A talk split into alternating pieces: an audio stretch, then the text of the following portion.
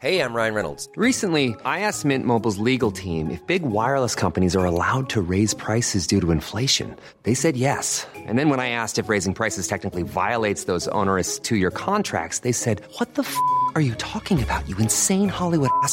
So to recap, we're cutting the price of Mint Unlimited from $30 a month to just $15 a month. Give it a try at mintmobile.com slash switch. $45 upfront for three months plus taxes and fees. Promo rate for new customers for limited time. Unlimited more than 40 gigabytes per month. Slows. Full terms at mintmobile.com.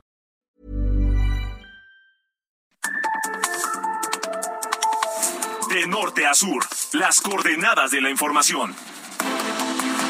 Con Alejandro Cacho.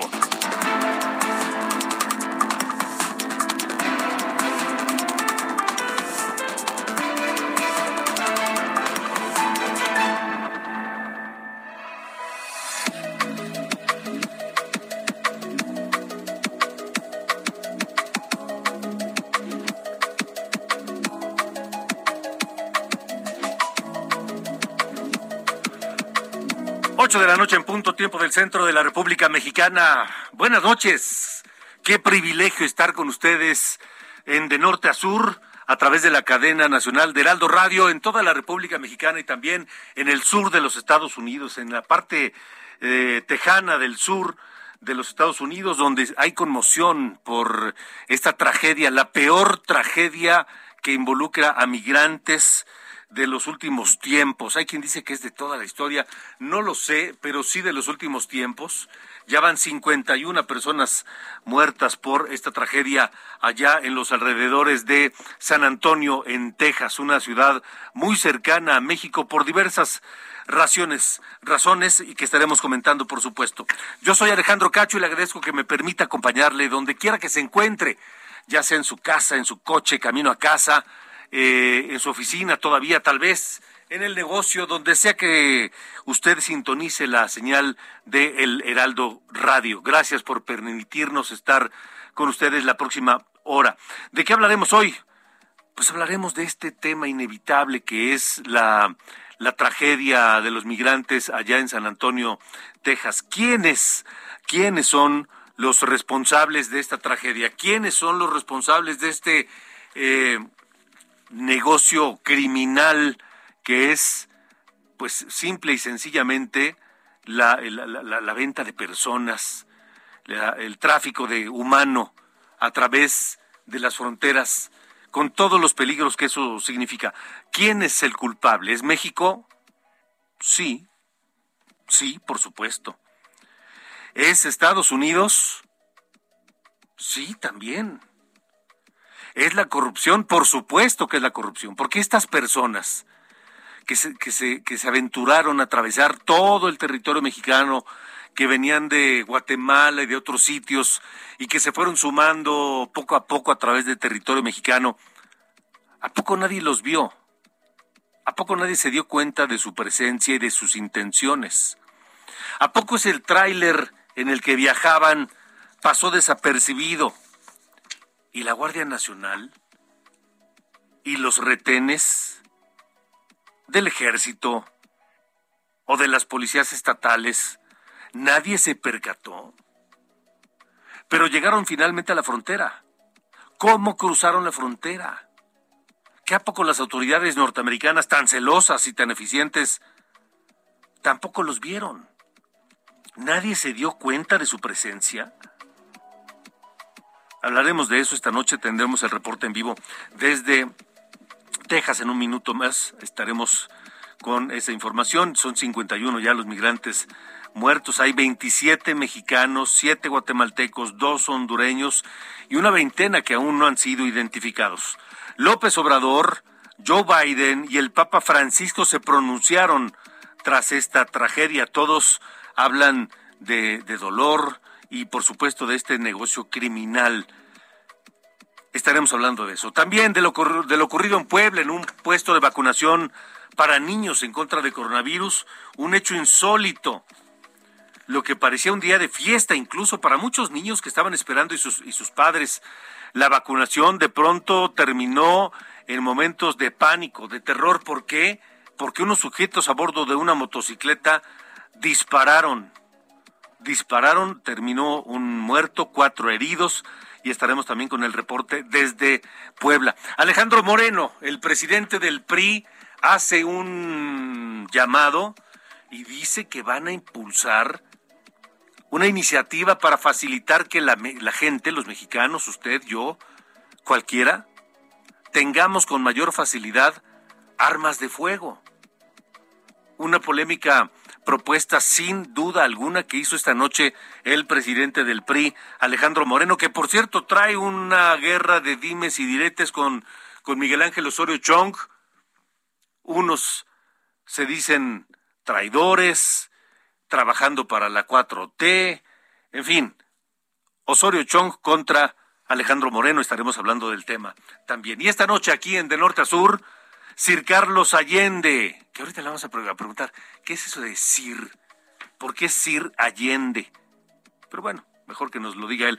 Él esta noche nos hablará de qué otras maneras hay para controlar la inflación, porque ya sabe que el presidente López Obrador, que siempre tiene otros datos, también dice que hay otras formas de controlar la inflación y no solamente aumentando las tasas de interés. Estaremos hablando de eso. Y también esta noche aquí en De Norte a Sur, una conversación con el director del sistema de transporte colectivo Metro, Guillermo Calderón, que tuvimos esta mañana en nuestro programa hermano de aquí de Heraldo Media Group, esta mañana, en, eh, con quien platicamos sobre el cierre de la línea 1 del metro. Anoche le daba algunos detalles aquí en de norte a sur eh, de lo que será el cierre de la línea 1 del metro. 53 años, más de medio siglo de operación y no le habían hecho una renovación como la que se hará a partir del mes de julio de este 2022. Estaremos hablando con el director del metro y nos contará usted y a mí pues qué alternativas tendremos y qué es todo lo que se le va a hacer a la línea 1 del metro de la Ciudad de México. Regáleme la siguiente hora de su tiempo y compartamos, comentemos, masticamos, entendemos, entendamos y analicemos la información de este martes 28 de junio. Comenzamos.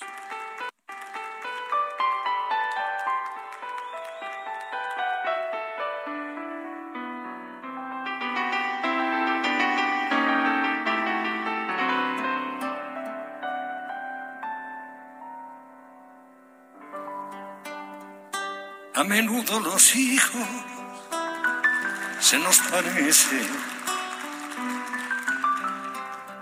y así nos dan la primera satisfacción.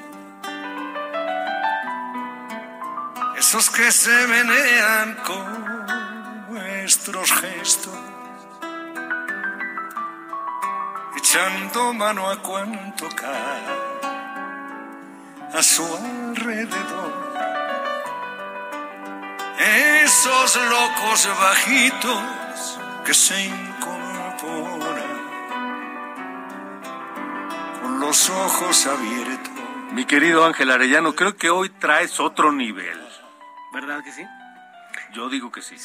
Joan Manuel Serrat, esos locos bajitos. Es una versión en vivo de agosto de 2015, si no me equivoco, en Bellas Artes. Joan Manuel Serrat en vivo. ¿Y por qué lo traemos? Pues fíjate que va a presentarse en el Festival Internacional Cervantino. 50 Ah, años está cumpliendo. Va a ser parte de pues toda la lista de artistas que se presentan. En esta ocasión, fíjate, te voy a traer aquí algunos de los que van a estar, de los más ver. conocidos y a lo mejor los más populares. Venga. Va a inaugurar y a clausurar Caifanes. Café Tacuba, eh, Cecilia Toussaint, va a estar Pate de Foix, Lila Downs, eh, Jan Manuel Serrat, por supuesto, en la parte musical y va a estar también el ballet folclórico de Amalia Hernández, el de la Universidad de Guanajuato, es decir, ya ves que es un- una serie de, de- de espectáculos de todos los de todos los tipos, ¿no? Pero sí. Vamos a escuchar ahora a Joan Manuel Serrat en esta, esta canción que pues, se vale sacar el pañuelo y enjugarse esa lagrimita, Alejandro. No, y, y Serrat es un agasajo. Sí, ya, está en retiro, ¿no? Ya está. Sí, prácticamente, prácticamente está ya en el retiro, pero hay que aprovecharlo. Sí, Y si va a estar en el Cervantino, es un lujo. sí. y hay que no hay que perder la ocasión de verlo y escucharlo en vivo. Así es. Vi que no te gusta mucho Caifanes, ¿verdad? Eh, no, la No verdad no. Qué barbaridad. La verdad no. Pero lo escuchamos. Sí, vamos. a- Eso no se trata, aquí no se trata de que me guste a mí, sino de que se, le guste a la gente que escucha de norte a sur. Bueno, ¿No? así es. Pues ahí está Joan Manuel Serrat y vamos a estar pues ahí dando un repasón a los que van a estar presentándose. También es cumpleaños de Chayán. así mira, que al no ratito sabía. vamos a escuchar algo de Chayán. No sabía. Y, y algo de Gustavo Cerati también. O sea, de todo, ¿no? Que ya no está.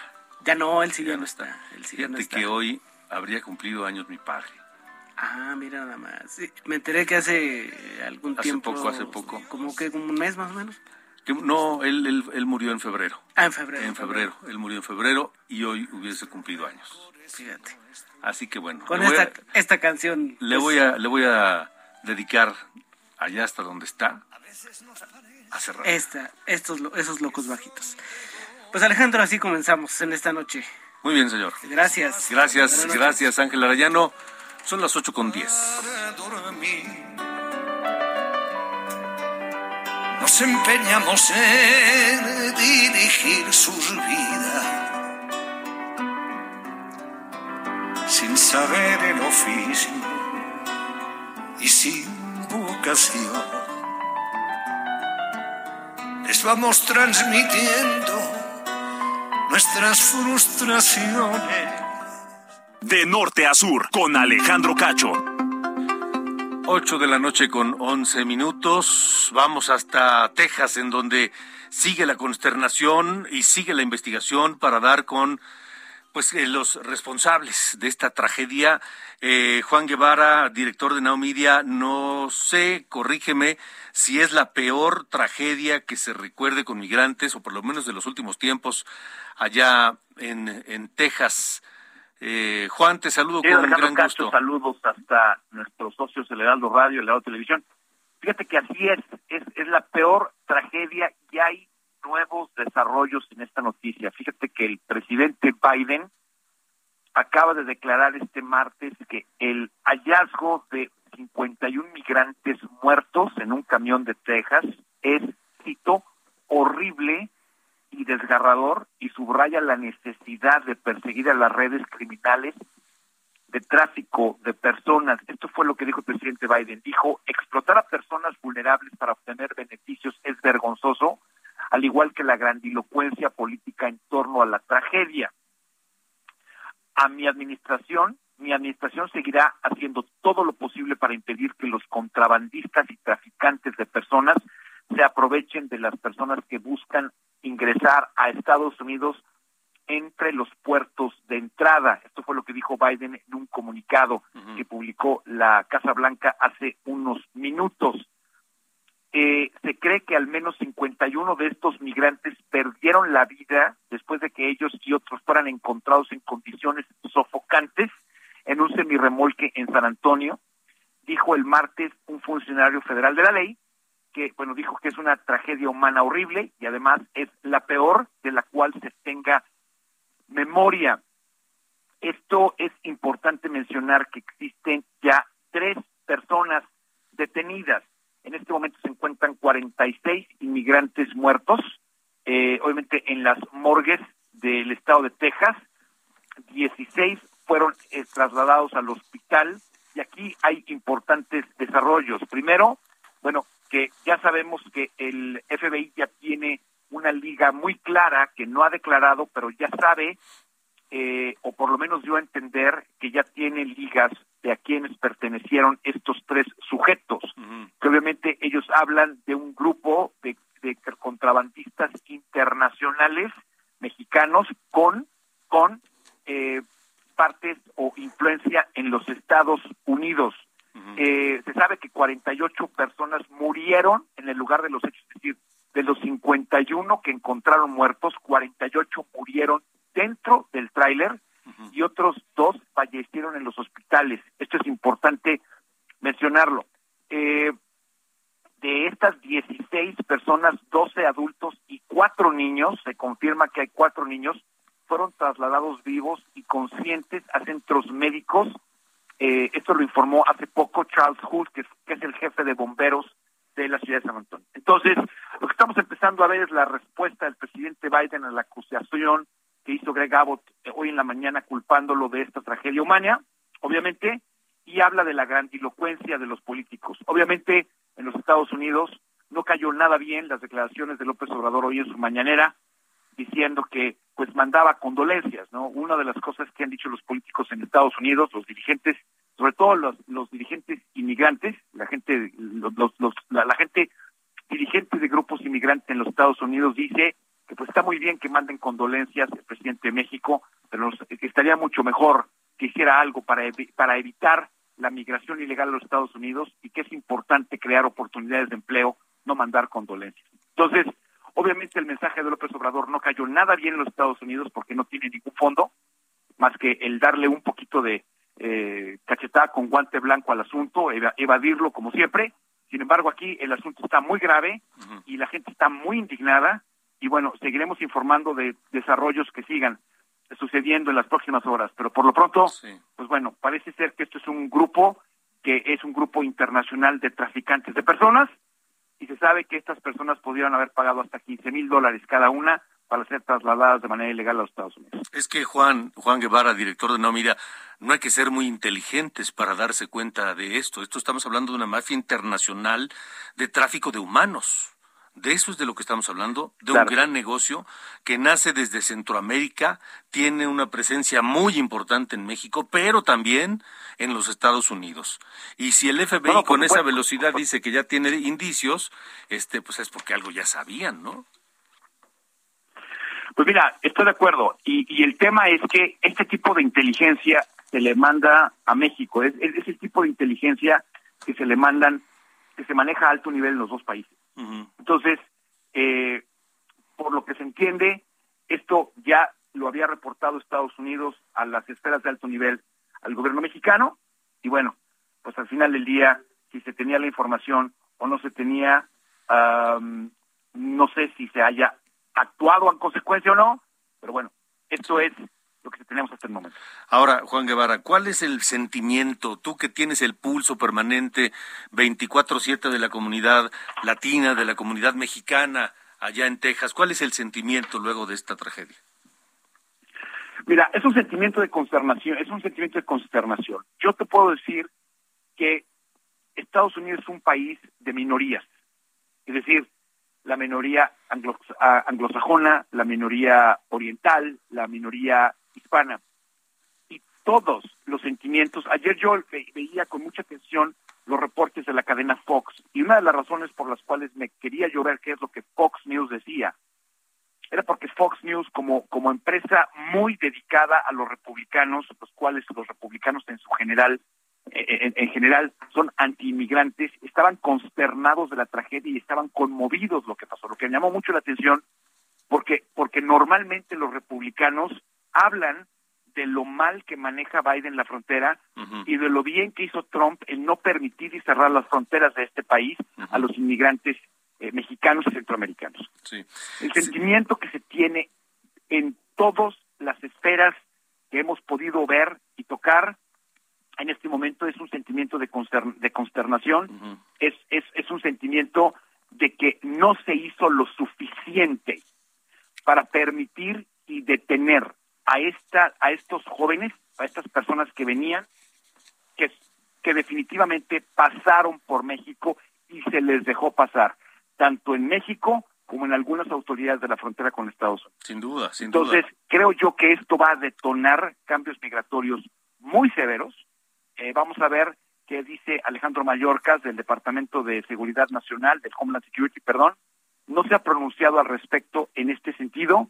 Sin embargo, lo que sí te puedo decir es que, según las fuentes que tenemos en la Casa Blanca y los que tenemos cerca del Homeland Security, se prevén cambios migratorios muy severos para evitar que una cosa como esta vuelva a suceder. Ahora, Juan, Juan Guevara, eh, me parece también que esto va a alimentar la polarización de republicanos contra demócratas y particularmente por la política migratoria del presidente Biden y no me extrañaría que en unos días más eh, Greg Abbott, el gobernador tejano, vuelva a radicalizar su posición y vuelva a cumplir con las amenazas que tiene eh, sobre la mesa desde hace varias semanas y un par de meses tal vez de cerrar nuevamente el tráfico de, de tráileres, principalmente desde el sur, desde México hacia territorio tejano, con el pretexto de eh, buscar tráfico de indocumentados.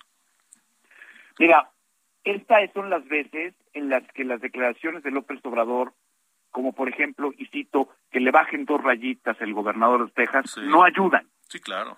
Yo creo que un liderazgo mexicano es muy importante en este momento, y esto es su opinión personal. Eh, creo yo que el presidente debió haberle llamado, el presidente de México debe haber llamado directamente al presidente Biden y directamente al gobernador de Texas para hacer una declaración conjunta antes de que, el, de, que el, gobernador de Texas hiciera lo que creo que va a hacer, que va a volver a poner a la frontera con México, con Estados Unidos. Eh, van a terminar revisando cada camión que pasa, eh, pasando 8 a 10 a 12 horas al respecto para poder dejarlos pasar. Estoy de acuerdo. Entonces, porque es una respuesta que se espera, es la forma en la que opera agregado. Sí, sí, no lo dudo ni poquito. Creo que creo que ese liderazgo ha faltado.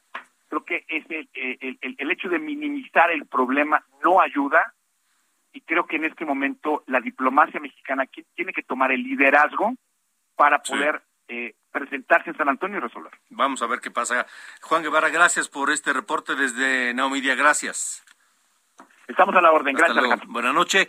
8 con 21 y, y, hay muchas incógnitas en torno de este de esta tragedia. Se encontraron ahí varias credenciales de lector eh, en posesión de estas personas que resulta que eran de otra persona, de alguien más, de gente en Chiapas o en o en Oaxaca que ya dijeron, eh, eh, eh, no, a ver, yo soy esa persona. Ese es mi credencial de lector que me robaron hace tiempo y que ahora apareció en el tráiler con, con los migrantes. Karina García, además hay, hay, hay una incógnita también en torno de, de, la, de la propiedad del tráiler, que si era robado, que si, si tenía placas sobrepuestas, en fin. Karina García, tú tienes información desde Oaxaca. Buenas noches. ¿Qué tal Alejandro? Muy buenas noches. Efectivamente, comentarte que el Instituto Oaxaqueño de Atención al Migrante confirmó que un oaxaqueño se encontraba hospitalizado por deshidratación tras, ser localizado al interior de una caja del tráiler junto con 50 migrantes fallecidos en San Antonio, Texas. Y es que de acuerdo a la información emitida por las autoridades estatales, pues se dio a conocer que este joven pues es originario de Oaxaca, un joven de 32 años de edad del municipio mixteco de San Miguel Huautla, de la comunidad específicamente de Cerro Verde. En este sentido, la directora del Instituto Oaxaqueño de Atención al Migrante, Aida Ruiz García, aseguró que por instrucciones del gobernador del estado se comunicó ya con el presidente municipal de esa comunidad, David Cruz Velasco, para brindar todo el apoyo y acompañamiento a los familiares del joven. Sin embargo, Alejandro, comentarte que hasta hace algunas dos o una hora aproximadamente, la directora del YOAM aseguró que todavía no había sido localizada la familia del joven, toda vez que esta comunidad de Cerro Verde se ubica aproximadamente a hora y media de la cabecera municipal. Sin embargo, señaló que el, el presidente municipal había confirmado que efectivamente el joven es originario de Oaxaca, Alejandro. Pues ojalá se recupere pronto. Eh, Karina, gracias por el reporte. Muy buenas noches. Gracias. Buenas noches. Son las ocho con veintitrés. Ahora, esto va a seguir dando de qué hablar, ¿eh? Esta noticia no se va a terminar eh, con lo que le hemos reportado esta noche desde Texas, desde Oaxaca. Y, insisto, este tráiler nadie lo vio. Nadie se dio cuenta de su presencia. Pues entonces, ¿dónde están las autoridades de México?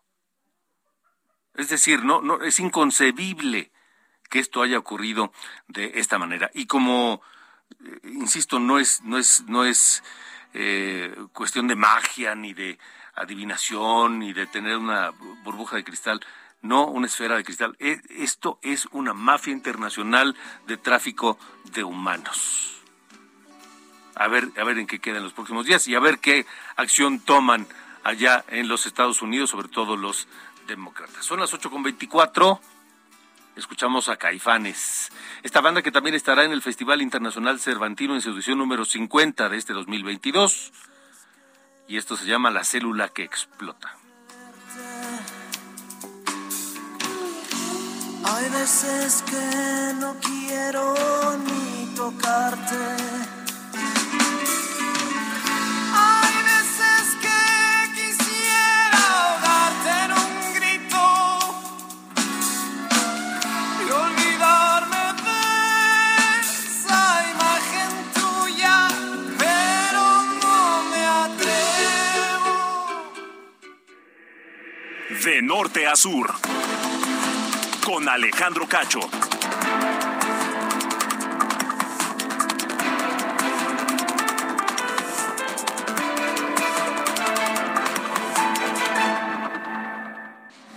De norte a sur, las coordenadas de la información.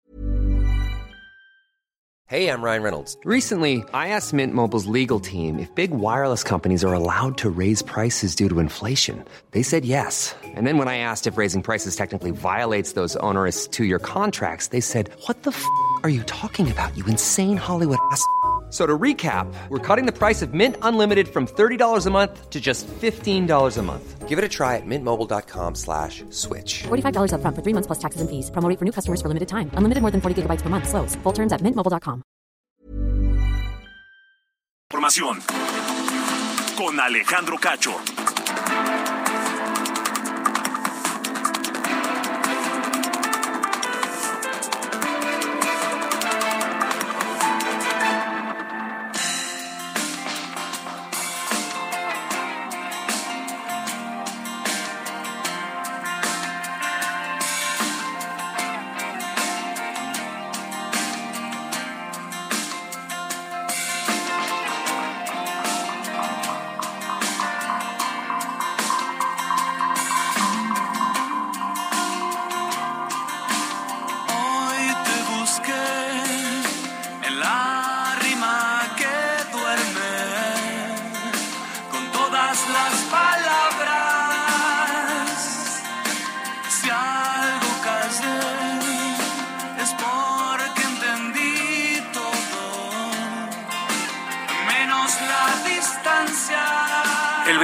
Junio de 1999 salió este disco titulado Bocanada de Gustavo Cerati como solista sin Soda Stereo.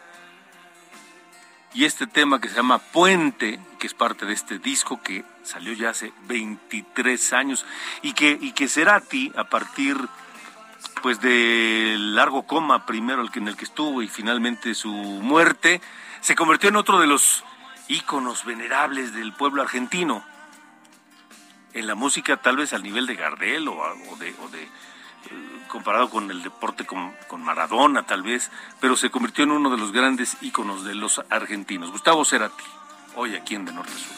Cruza el amor,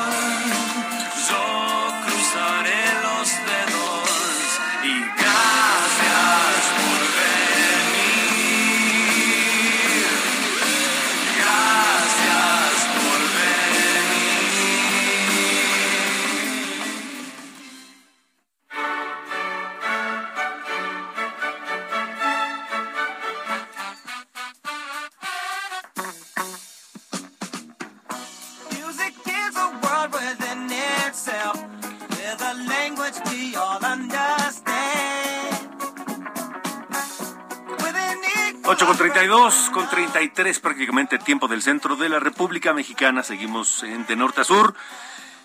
¿Por qué Sir Allende? A ver, a ver, explícanos. Es que fue un tema de pragmatismo. Carlos yo- Allende. Fue un tema de pragmatismo, ya que antes de, de que presuman otras cosas. Porque yo cuando hice mi cuenta de Twitter, este, pues busqué las clásicas, ¿no? Así, C Allende, arroba Carlos Allende, y todas estaban ocupadas. Ajá. Todas. Entonces, pues dije, ya tuve que empezar a, a elucubrar, ¿no? A ver cómo me, me ponía, porque no quería poner ni guiones bajos ni números así, Sí. porque pues, se ve medio chungo. Entonces, lo único que lo único que se me ocurrió fue ponerle decir antes como caball como señor, ¿no? Sí, sí, caballero sí, sí, antes. Pues, no quería que fuera señor Allende porque tenía 20, no es cierto, 17 cuando hice mi cuenta de Twitter. Entonces pues puse decir. Pero te quedó bien, fíjate. Sí, ¿no? Te Yo quedó también, bien, sí. quedó bien, quedó bien. La verdad está, está, está, está curioso. Exacto. Está Sí, curioso, man. No es, no es igual. Está curioso, man. Hasta, hasta salió mejor que un cuate, es que es un cuate en Chile, arroba Carlos Allende, hazme el favor. No tengo un apellido tan común, entonces arroba un- es un Carlos Allende que vive en Chile y no ha tuiteado desde el 2014. Pero tiene la cuenta. Pero tiene la cuenta el hijo de, su, de su maíz. Pues ya le he mandado mensajes así, oye, hermano, tírame paro, o sea, yo sí sigo usando Twitter. Este, pero pues no me ha respondido, mi homónimo chileno. Pero bueno, señor Cacho, Dígame. el tema que nos ocupa el día A de ver, hoy. la inflación. ¿Qué Ya- vamos a hacer con la maldita No, inflación? suena- pues mire, hay varias alternativas, ¿no? El consenso económico a nivel mundial Sí. es que subiendo las tasas de interés Sí. se eh, amaina, ¿no? Eso dicen los neoliberales. Y los libros de texto de, de la escuela que tú me digas, Sí, sí, ¿no? Hay algunas eh, opciones que eh, se han empezado como a hablar a partir de estos, pues, digamos, pedidos enfáticos que ha hecho el presidente a Banco de México en su infinita sapiencia económica, ¿no? ¿Del Eh, Banco de México o del El presidente? presidente, ya sabes que es, este... Sí, sí. Ahí no, no, no cometemos errores. Sí, sí, sí. Él siempre La tiene cosa- otros datos. sí, sí, sí. La cosa ahora Y- es y que... siempre son los correctos. Sí, sí, los demás son conspiraciones neoliberales, conservadoras. Eh, a lo que voy es que sí hay otras alternativas para tratar de eh, bajar este efecto que sube los precios. No se usan por muy buenas razones, pero vamos una por una. La primera sería eh, el tema de racionar, ¿no? De tener tu libretita, tanto física como digital, para pues, cuánto puedes comprar de ciertos productos. El tema es que ese, eh, a pesar de que sí funcionaría en términos prácticos, pues carga cierto estigma, porque el tema de racionar comida eh, se relaciona mucho con la escasez, ¿no? Pues, digo, ¿te acordás de las filas que se veían en la URSS, en Alemania? eh, En Cuba hasta en hoy. Cuba hasta hoy, en países que pues, económicamente no les va tan bien. Sí. Entonces, como que tiene ese estigma, a pesar de que podría llegar a funcionar si se hace bien. Porque ya no necesitas un libro físico, puede ser hasta, digital, ¿no? Con tu CURP, oye, pues tienes tantos, ¿no? Y tienes una base de datos, pero bueno.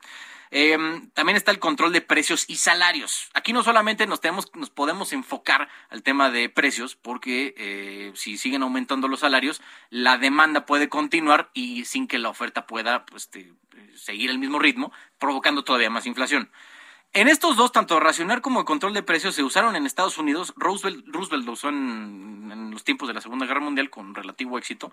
Luego Nixon en el 72, durante 90 días, congeló tanto eh, precios como sueldos, que la neta no le fue tan bien, porque al año siguiente la inflación se disparó a 8.8%, que es más o menos lo que tenemos ahorita en Sí, Estados y desde Unidos. entonces no había estado en ese nivel hasta hoy. Exactamente. Sí. Sí. bueno, estamos viendo, ¿no? La- cuando fue el, pico este de la energía y Sí, todo el rollo. sí, Bueno. sí, sí, sí. Otra cosa, aumentar o crear Cuando impuestos. además, en aquel momento, te voy a decir, bajaron la, el límite de velocidad en los freeways. ¿Para qué? Para que se gastara menos gasolina. No, es que ya Ah, estaban poniendo aquí Ah, unas alternativas Ah, acá ¿verdad? canijas. Ah, esa no te la sabías. No, bueno, pues eso pasó. Bajaron el límite de velocidad en los freeways en los Estados Unidos para que la gente gastara menos gasolina porque estaba en las nubes. sí. Bueno, como ahorita, ¿no? Bueno, Más no, menos, sí. más menos, más o menos. Bueno, sí. ¿y funcionó? ¿Funcionó? Sí. ¿Sí? ¿Dos trenzas? Bueno. Sí. Otra cosa, aumentar o crear nuevos impuestos, porque al final si la gente tiene menos dinero que dedica ahora a pagar impuestos, pues va a poder comprar menos cosas y eh, ahí con eso ya como que jalas la rienda de la inflación. No creo que pase por promesa de nuevo, no vamos a crear ni aumentar nuevos impuestos. Ahí tienen. Y ahora uno que se ha vuelto muy popular es bajar las tasas de interés, que es ir contracorriente, que es el consenso económico, y es un poquito peligroso. Turquía está haciendo eso y le está yendo francamente mal. Tienen inflación anual, agárrate de ahí de la silla, ¿me entiendes? 75% anual. Es cierto, 73.5% anual. Entonces, eh, los consensos existen por algo. Sí. Es porque ya se han probado otras, Sí. entre comillas, soluciones y eh, no han resultado. Se vale cuestionar, ¿no? El decir, oye, pues a lo mejor hay otra solución mejor.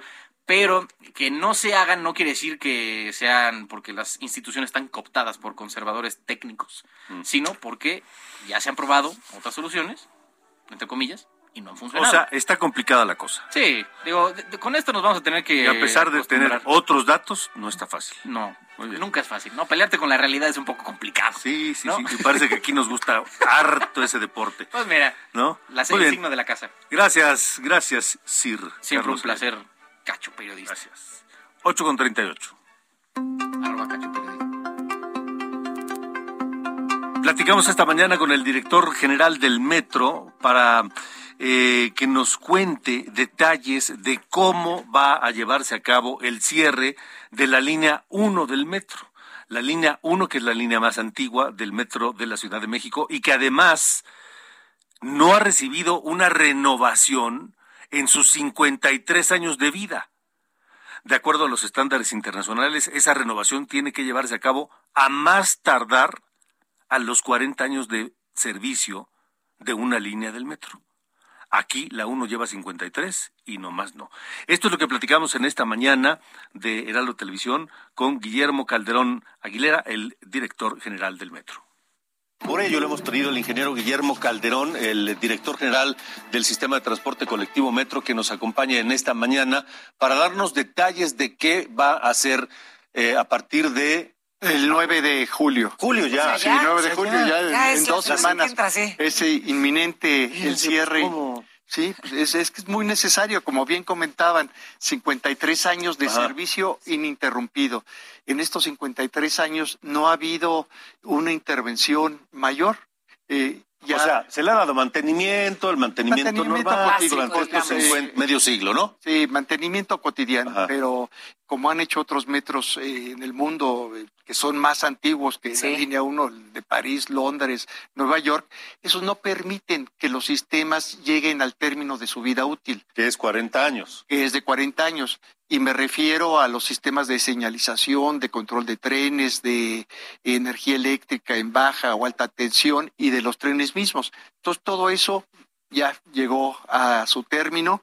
Eh, la obsolescencia es muy patente y riesgosa y la dificultad de encontrar refacciones también. Entonces es una decisión difícil, una decisión valiente, por eso se ha venido postergando tantos tantos años. ¿Cuántas personas utilizan esta línea, la línea 1? Hoy eh, 500 mil usuarios todos los días, pero antes de pandemia eh, en promedio estaban estábamos transportando 750 mil pasajeros, incluso picos de 900 mil pasajeros. Ahora, ingeniero, eh, habrá gente ahorita diciendo, ¿cómo me van a cerrar el metro? ¿Y ahora qué voy a hacer? ¿Qué pasaría si no se lleva a cabo este? ¿Qué es? ¿Mantenimiento mayor? Este, Renovación. ¿Es, es una reno- re- remodelación? ¿Qué es? No, es una intervención, modernización integral, es cambio y sustitución de todos los sistemas, O sea- comenzando por los trenes. O sea, prácticamente se va a hacer una línea del metro nueva. Dicho rápidamente. salvo los túneles y las estaciones. Efectivamente. eh, el 9 de julio cerramos el primer tramo de Pantitlán a Salto del Agua, entramos al túnel y comenzamos a sacar todo, eh, lo que son los rieles, las pistas de rodamiento, las barras guías, durmientes, balasto y desmontar todos los cables. Queda el túnel eh, pelón, limpio. Afortunadamente la estructura del túnel, la obra civil propiamente dicha, esa está en muy buen estado, ya se revisó por especialistas y peritos estructurales, eh, pero todo lo de adentro lo sacamos.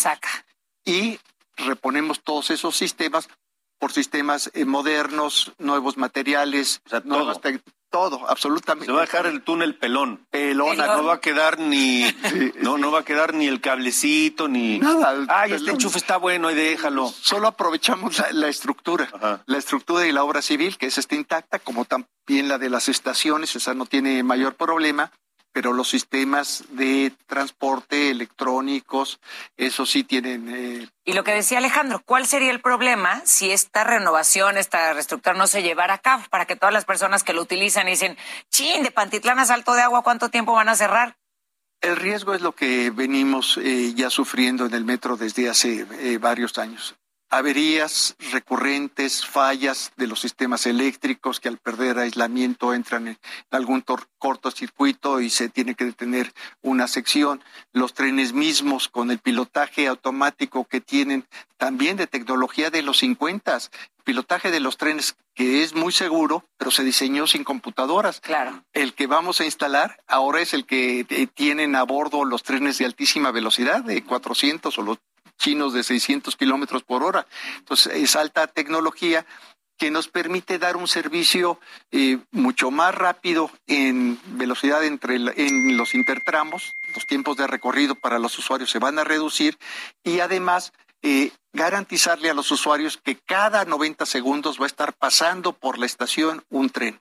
Eso es este, tecnología, eso es novedoso, y esos son trenes nuevos, 29 trenes espectaculares. Eh, Esto qué importante. Cuando se construyó esta línea del metro no existían las computadoras. O bueno, no se usaban para eso. No existían. Y ahora van, ahora va a ser un sistema computarizado como el de cualquier línea moderna del mundo. Totalmente. donde Fantasía, ¿eh? Además, eh, tú vas a poder tener tu aplicación de dónde está el tren y en cuánto tiempo viene. Sí, y, eh, y, eh, al interior del, de los eh, del tren, eh, pantallas que te avisen si hay alguna situación, eh, algo- eh, algún incidente dentro de la red del metro o en el exterior. Estamos conectados a C5, entonces sabemos lo que está pasando en superficie y eso es ayuda para los usuarios. ¿no? ¿Cómo que va a ser más rápido? Es decir, ¿van a circular a más velocidad los trenes o por qué va a haber un servicio más rápido? Eh, primero porque la infraestructura, lo que es la línea, los durmientes, va a estar eh, el perfil eh, reparado, renovado y el alineamiento eh, mejor establecido. Eh, segundo, porque los sistemas de señalización, telefonía, demás, van a estar eh, funcionando al 100%. Y porque este sistema de control de trenes es un sistema que nos permite que los trenes, es un sistema como de radar, eh, que nos permite que los trenes tengan un mayor acercamiento y una mayor velocidad en el intertramo entre estaciones. Si hoy, eh, por decir, estamos circulando a 35, 40 kilómetros entre los intertramos, podremos llevar la velocidad a 50 kilómetros. Eso reduce en general eh, los tiempos de recorrido. Y un ejemplo es eh, hoy cuánto hacemos entre eh, Pantitlán y Observatorio, los puntos terminales. Hacemos entre 45 y 50 minutos. Con estos trenes y este sistema de control, eh, pensamos que podemos garantizar que en 30 minutos vamos a hacer ese recorrido de 19 kilómetros. ¿Cuánto tiempo, perdóname, tardarán nada más en arreglar de Pantitlán a Salto de la Osa? ¿Cuál, ¿Cuál será el tiempo que esté cerrada en lo que hacen toda esta reestructuración? Ocho meses, del 9 de julio al 28 de febrero y acto seguido procedemos a cerrar el tramo complementario. Este tramo tiene 11 kilómetros. Eh, eh, cuando eh, concluyamos las obras y tengamos probado los sistemas eh, absolutamente y certificados, entonces cerraremos el tramo que va de Valderas a Observatorio. Ese tendrá un periodo, es de 8 kilómetros, un periodo de intervención de aproximadamente seis meses. Ok, a ver. eh, mayor velocidad y menor distancia entre trenes no es una combinación peligrosa. No, porque la tecnología lo permite. E incluso eh, no lo vamos a hacer, pero esta tecnología eh, eventualmente nos permitiría lo que el metro de eh, París, la conducción eh, automática sin tener una persona al frente del tren. A ese grado de confiabilidad es la, de la tecnología. Esto nos habla de una reestructura del transporte público en todos los aspectos. ¿Es el principio para evolucionar el transporte que tanta falta hace? Absolutamente cierto. Esta intervención va a ser el marco referencial de lo que tendrá que venir en próximos años y décadas en el resto de las líneas del metro. O sea, van a poner la vara alta ahorita. Pues queremos dejarla a nivel de los mejores metros de- del, del mundo. Ajá. Y además aprender la lección, Alejandro, aprender la lección. No hay que dejar que los sistemas y las cosas lleguen a su término de vida. Hay que hacerlo antes de que éstas eh, concluyan. Ahora, eh, ¿qué vamos a notar los usuarios? ¿Qué vamos a ver? ¿Qué vamos a, a sentir? Este, por lo que nos dice el ingeniero, estamos platicando con el ingeniero Guillermo Calderón, el director del metro. ¿Qué, qué, qué, qué se va a, a- ver físicamente en las estaciones? Eh, es una intervención de fondo sobre los sistemas. Eh, no hay una cuestión estética, las estaciones sí las vamos a intervenir, mejorar la iluminación, el drenaje, eh, pero lo fundamental es la operación. ¿Qué ve directamente el usuario? Va a haber 29 trenes espectaculares circulando en la nueva línea, más los 10 de reciente adquisición, también eh, eh, muy modernos. Estos trenes ya no tienen los eh, vagones cerrados, sino tienen un solo pasillo continuo que mejora la ventilación. Van a tener mayor disponibilidad de lugares, por lo menos 35% más de oferta de servicio que se va a manifestar en las horas pico. de la mañana y de la tarde, menos eh, ocupación al interior de- del tren. Acto muy importante es reducción en los tiempos de espera en estaciones. Cada 90 segundos, cada minuto y medio va a estar eh, circulando un tren y además, como comentábamos, tiempos de traslado más cortos. Todo eso eh, significa para el usuario seguridad y confiabilidad en el servicio. Eso es lo que eh, queremos ofrecer, confiabilidad en el servicio. Que tú sepas que el tren va a pasar cuando estamos diciendo que pase. Porque a hoy hay incertidumbre si el tren va a pasar en dos minutos y medio o si hubo una avería y va a pasar hasta dentro de diez minutos. ¿Cuáles serán las opciones de transporte para las personas que utilizaban el metro?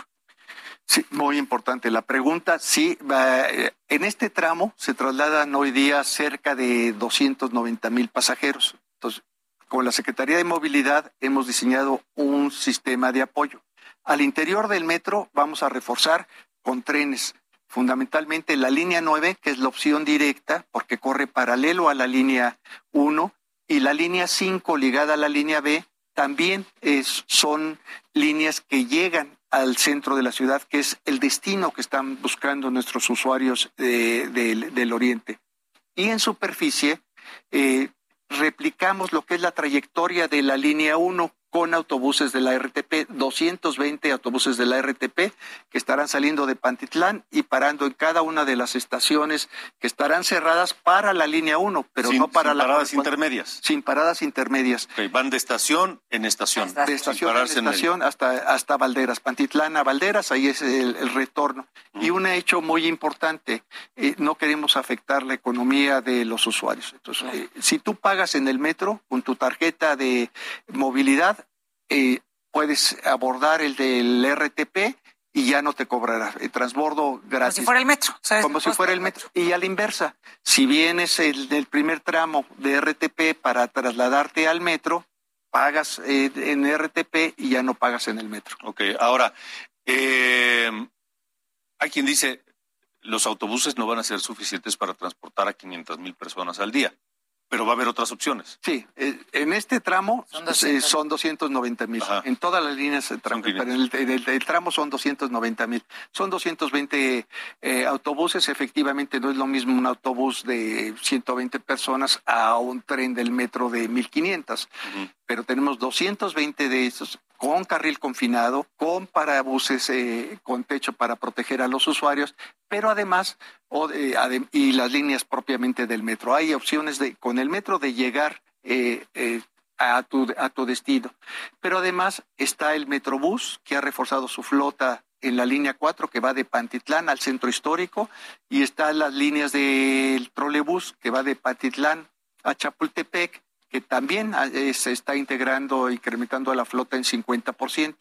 Y tres eh, rutas de concesionarios privados que van por el eje 1 norte, recientemente liberado, pensando también en esto, por Avenida Chapultepec o por Baja California. Entonces, todos esos son eh, trayectos paralelos a la línea 1 con correspondencias a las líneas del metro perpendiculares que seguirán en, en operación. Pues ahí está, a partir del 8 de julio, ya Nueve. saben que tienen que tomar... es- ¿Nueve de julio? 9 de julio. 9 de julio. Tienen que tomar estas precauciones. Bueno, el 8 de julio es el último Sí, día para sí. subirse al metro. Va- Vaya practicando desde el 8. Practicando ahorita. Vaya practicando desde el 8. Es, muy importante, por eso este, nuestro agradecimiento a que nos ayuden a difundir eh, esto, para que los, lo que hemos observado cuando hay alguno de estos episodios es que si los usuarios cuentan con la información previa, comienzas a planificar tu Sí, viaje sales con anticipación o, o buscas y lo vas y lo vas probando. Lo mejor el, el primer día uso la línea 9, pero des- decido después usar el RTP y al final de la semana ya defino eh, mi patrón de viaje por estos ocho meses que estaremos cerrados. Entonces, del 9 de julio a febrero, febrero a las de 12 de la- Pantitlán a Salto de agua. Salta, salto, Salto del del agua. agua. salto del y luego de marzo a agosto. Sí, de, De Valderas Valderas a observatorio, el tramo complementario occidental. De norte a sur, con Alejandro Cacho. Bueno, pues ahí está, tomen sus precauciones porque porque la línea 1 del metro va a estar cerrada un buen rato. Vamos rápidamente a lo que dijo Alejandro Moreno, el presidente del PRI, la propuesta que hizo hoy de dar mayores eh, facilidades para que cualquier mexicano pueda tener y usar, evidentemente, armas de fuego.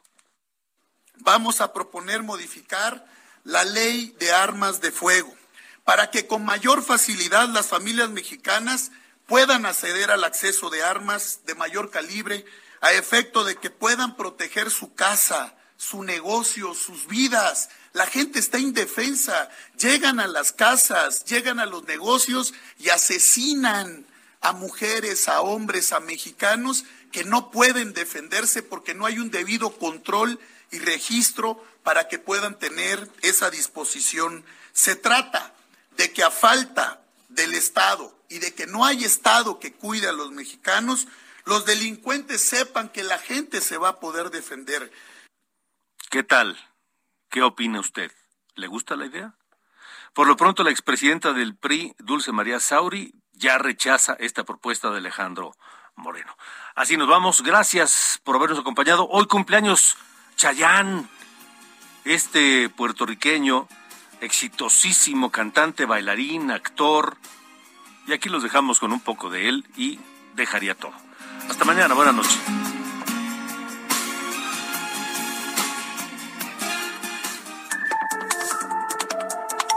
Esto fue De Norte a Sur, las coordenadas de la información. Con Alejandro Cacho.